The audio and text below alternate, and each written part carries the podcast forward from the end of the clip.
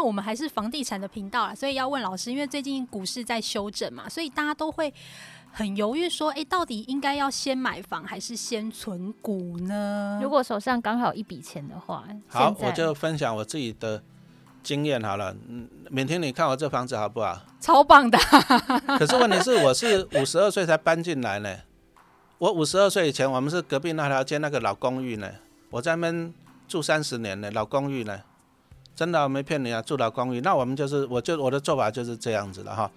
其实有一句广告你要信啊，富贵要人帮。因为我以前是公务员呐，我公立学校老师我薪水就固定啊。好啊，我民国九十年我考进公立学校的时候，我那时候也想说，哎，好吧，买个房子不要住老公寓了。可是我那时候思考一个问题，第一个，投期款搞不好五百万就去了。我就要把我身上所有的股票都卖掉，啊，接着我后面二十年房贷，那我所有的薪水，哎，房贷其实也蛮重的。你想想，你如果是借个两千万好了，因为台北房子很贵啊，对，借个两千万，哇哇，那那个压力很重呢。你每个月要缴多少钱？十万吧以上哦，那压力很重呢，对不对？啊，你如果借一千万，你也买不到什么好房子啊，没有错吧？是。那表示说我我后面的二十年甚至三十年，我都要辛苦缴房贷，辛苦缴房贷。好，那我我自己我在三年前我就离职嘛，我就退休。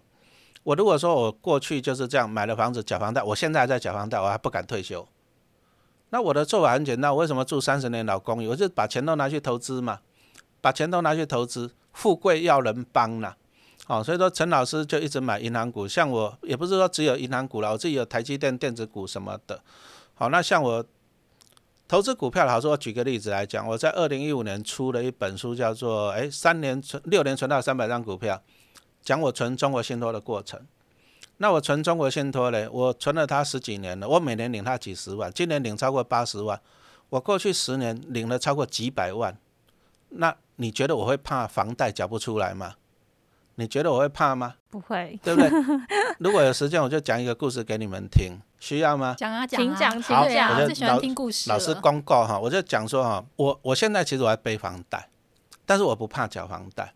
我讲一个故事，大概在二零一八年的时候，学校一个老师来找我，年轻的，他来找我说，哎，学长学长，他说他想要投资。那我就想，因为他夫妻两个都是学校老师，所以我猜他们夫妻两个大概年薪两百万不是问题。那我就问他说：“你一个月可以缴多少房，拿多少钱来投资？”他给我比一只手说五五千。我说：“怎么可能？你夫妻两个年还没小孩呢，你这还没小孩哦。”啊，他是跟我讲说：“啊，没办法，他们因为我们学校在三重，他在新庄买房子啊，新庄房价很贵嘛，新大楼他一贷就贷两千多啊，正常吧？”啊，两千多啊！我说两千多年缴起，他说三十年。那你看两千多三十年，那平均一年要大概缴到九十万。我帮他算了一下，啊，一个月九十万，那你看一个月是要八万多。所以说他难怪他没钱，因为他薪水全部去缴房贷去了。好啊，那时候就很好玩，我就说我靠，要你已经都房贷都签了，你退了也不划算嘛。那我就问他说，你办哪一家银行？好，我说我们去找一家利率低的。然后他跟我讲四个字，我就很爽。他说：“中国信托。” 那你知道吗？我今年我我就很简单一个数学，就是说我今年因为我中现金大概七百张，今年我可以领到大概九十万的股利。那你从这里面发现到一件事情，我那个同事呢，他一年要缴九十万给中国信托，然后中国信托一年给我九十万的股利，所以他要工作三十年赚钱给中国信托，我都不用工作，我就离职在家里面。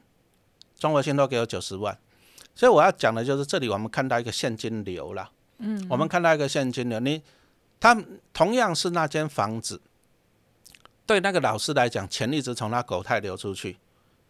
你三十年房贷你要缴利息啊，对不对？钱一直从他口袋流出去，那这个定义叫做负债。但是他的那间房子跟中国信托抵押，中国信托每年给我钱鼓励。所以说，他的房子对我来讲是资产，钱一直进我的口袋。所以这个社会啊，我有时候讲啊，这个经济学其实是蛮残忍的一件事情啊。穷人买进负债啊，有钱人买进资产啊。穷人的负债等于有钱人的资产，然后他要在学校上班三十年，给中国信托的钱，然后中国信托会给我三十年的钱，我不用上班，残不残酷啊？很残酷。但是问题是，这个就是游戏规则嘛。没有人逼他去买房子啊，没有啊。那他有钱，他可不可以去买中国信托的股票？可以呀。啊，啊，但是他的选择是去买房子，缴利息给银行。那我的选择是我去买银行的股票，然后银行给我利息，这是我的选择嘛？那我再请问你们，你们觉得中国信托未来十年会不会倒闭？应该不会。不会倒闭啦。那未来十年我又可以从中国信托拿几百万回来哦，我什么事都不用做，什么事都不用做。那所以说很简单，我就拿中国信托的钱拿去吃喝玩乐，可不可以？我拿去缴房贷，我我我还有房贷哦。可是中国信托帮我缴房贷啊，那我担不担心升息？我都不担心哦。所以说，我一直觉得就是说，你如果说你想要自由，你要懂投资理财。可是很多人的问题在哪里呢？很多人问题就是他一开始年轻的时候，他就买房，然后卖身契一签就二十年、三十年，然后他二三十年他要倾尽所有去给银行。他没办法翻身呐，很多房贷族，我相信你们有经验嘛，很多房贷族就是每个月只剩下几千块吧，应该很多吧，很多，很辛苦吧，对不对？啊，你想想，大多数的人这样子二三十年辛苦给银行钱，那我我当然去跟银行做好朋友嘛，就像哈讲讲个笑话，房地产嘛，我刚刚就问敏婷，我说那个那个问秘密课说那个桃园最近有一个建行出的事情，对不对哈？我我很关注这个，你知道为什么？老师有他的股票，对我不会去住，所以说他房子就算怎么样瑕疵，我不会 care。但是我会 care 的是说，这个老板哇这么会赚钱，这样清楚了哈，对不对？这样这样清楚了。那其实也很现实的。其实你们地产秘密课，我相信你们也常在提醒。可是很奇怪的，人家很喜欢买他的房子，为什么？是因为他们 location 都很好吧？外外观都很选地啦，很会选地，地地点都很会广告嘛，对不对？好，那我我还是要强调，其实我们只是顺势而为啦。我只是看哪些产业、哪些公司赚钱，我只是看钱流到哪边去。哎，很好玩了。我我说我去买那家什么的建商的股票，对不对？网友就骂我说：“老师，你这样子，这样子就是那种黑心厂商。”哎，这跟我无关，你知道吗？我完全没有办法去干预这个老板，我完全没有办法去干预，对不对？我我只是一个投资人，那我只是说我看到钱往哪边流，那我选择去那边做他的朋友。好，我我强调这一点。那借力使力的概念，其实你也可以嘛。就有时候我们就是一个观念。我讲实话，是以前当公务员嘛。我我讲实话，我都觉得公务员竞争力太弱。我以前待过私立学校，私立学校是拿一份薪水做两个人的事情，公立学校是拿两份薪水做一个人的事情啊。好啊，所以说我会去这样去看，就是说我我讲实话，所以说有时候啊，大家在那讲说哪些建商比较黑心哈。我我喜欢他们的股票，我讲实话，因为这样才可以赚到钱。但是不表示我黑心，因为我没办法去干预他所有的决策，除非我当老板嘛，对吧？我没办法去干预，我只是说看钱流到哪边去，那我就往哪边走好，因为这就是投资嘛。好，这一节非常谢谢老师，因为其实有房子当然可以有很多元的运用啦，但是我们真的不能变成就是老了后穷的只剩下房子，这很可怕。诶，穷的都要只剩下房子也是还好，但是如果我们刚刚已经讲到以房养老，是让你会越拿越少。对，你最后你有三分之一会缴利息缴掉。那再来就是说，你如果以房养老，其实比较悲惨的一件事情说，比如说你六十岁，你预定以房养老养到养到九十岁，可是我刚刚讲你三分之一被银行拿走，你只剩下三分之二，那你三十年后的房物价一直涨。那你你你的你的购买力会掉啊？什么意思？比如说你本来一天可以换一片成人纸尿布了，你变成要两天换一片，好惨哦！真的是这样子哦？因为你九十岁你也没办法去赚钱了啊！你以房养老已经签了，所以说你房子也没办法活化了，你也没办法产生钱了。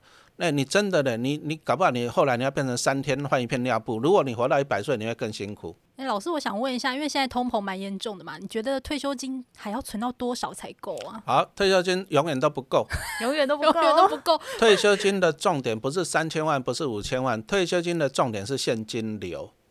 好，就是说你有产生一些现金流，重点还是一句话：富贵要人帮。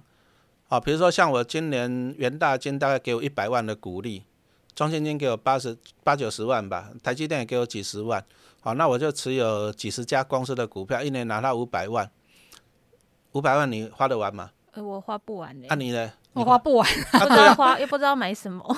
啊，不知道买什么，我们再来研究就好了，对不对哈？所以说，我们重点是说，你要去产生一个现金流，而不是说在银行存一笔钱。你就这样子想哦，比如说，哎，我有中国信托，就一堆员工帮我赚钱；我有元大，一堆员工帮我赚钱；我有台积电。所以你你不要去想说要多少退休金，而是说你要去想说有多少公司、多少人在帮我赚钱。好，啊，你如果说帮你赚钱的公司越来越多，像我台泥跟亚泥，我有一百张嘛，哦，那他也一年给我几十万嘛，哦，那我有很多的员工帮我赚钱，而且越赚越多，所以我就不用去想退休金这个问题，好，所以说你也不要去想说要一千万要两千万，不要去想那个，而是说你要帮自己创造一笔现金流，啊，现金流这个才是最重要的。那现金流它的背后就是有几十家公司来帮你赚钱嘛，对不对？那当然，经济一成长，帮你赚钱的人多，你就不用烦恼退休了，这个才是长久的啊。所以说，其实你如果说你只有一种投资方法，比如说我们刚刚讲，你只会以养以房养老，我们刚刚讲到了利息会吃掉你的收入，再来通膨会伤害你，诶，真的呢，你会烦恼自己活太久，真的哦，你会烦恼自己活太久。但是你如果有鼓励的现金流，好多公司在帮你赚钱，你活多久领多久啊？啊，你不用烦恼自己活太久哈，有本事你就活。好，这才是比较好的，因为台湾股市大概以后我看每年都会发两兆新台币了，那你要走到钱的那一边去，你要去领这两兆，啊，你如果没有去领这两兆，那有钱人领到这两兆，他就买东西买房子，物价房价涨，你反而受伤。好，你要看钱的流动的方向。所以存这个退休金的重点不是说你存多少，而是说你存的这些钱，它可不可以再去滚出更多的钱，可以支付你未来的开销。其实啊，投资的概念很简单呐。什么叫很简单？我看到一家公司很赚钱，比如说，哎，这个老板卖房子赚这么多钱，那怎么办？我希望他赚钱分我，所以我就去投资他的股票。那他赚钱就会分我，好，所以说我们就看到，哎，升级银行赚钱，那人家卖房子赚钱，那盖房子需要水泥。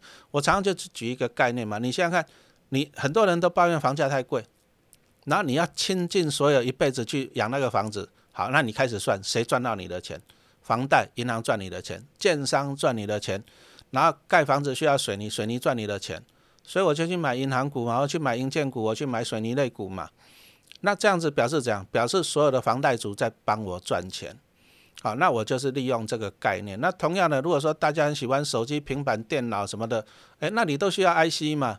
哎，那台积电会赚到钱，好，所以说我们就是从这个角度去。那，等到其实你如果说有很多人来帮你赚钱，比如说像郭台铭。他会烦恼没钱退休吗？他老婆不是才刚在马尔蒂夫而已。对 对，泳装照，对不对？为什么？因为有太多的人在帮他赚钱了。好，所以说每个人都可以，我也可以去买郭董的股票啊，可不可以？